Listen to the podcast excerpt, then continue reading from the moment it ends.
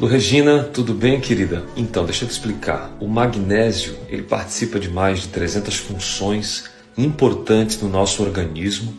E o magnésio quelato, ele tem moléculas combinadas. Por que, que eu recomendo sempre o magnésio dimalato? Porque o magnésio dimalato, ele tem moléculas unidas, não combinadas. E isso facilita muito o processo de absorção. Ele é melhor absorvido.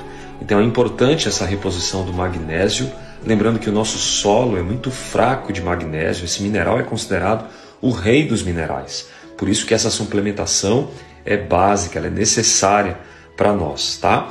Então, magnésio dimalato é o que a gente recomenda, que vai participar de inúmeras funções no teu organismo e vai melhorar a sua saúde de forma integral. OK, querida? Paz e bem para você. A gente segue por aqui. Vamos juntos. Até lá.